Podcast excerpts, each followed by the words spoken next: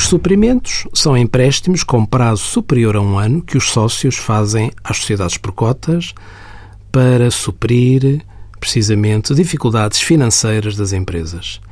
Existem sempre muitas dúvidas por parte dos contribuintes acerca da eventual tributação em imposto selo deste tipo de empréstimos.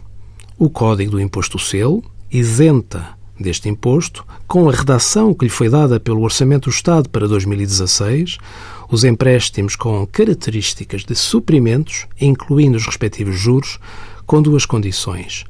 Os sócios detenham diretamente uma participação não inferior a 10% e desde que esta tenha permanecido na sua titularidade durante um ano consecutivo ou desde a constituição da sociedade e se mantenha por um ano. No entanto, se estes empréstimos, suprimentos, com prazo superior a um ano forem reembolsados antecipadamente, estão sujeitos a imposto selo no momento do reembolso. Envie as suas dúvidas para conselhofiscal.tsf.occ.pt.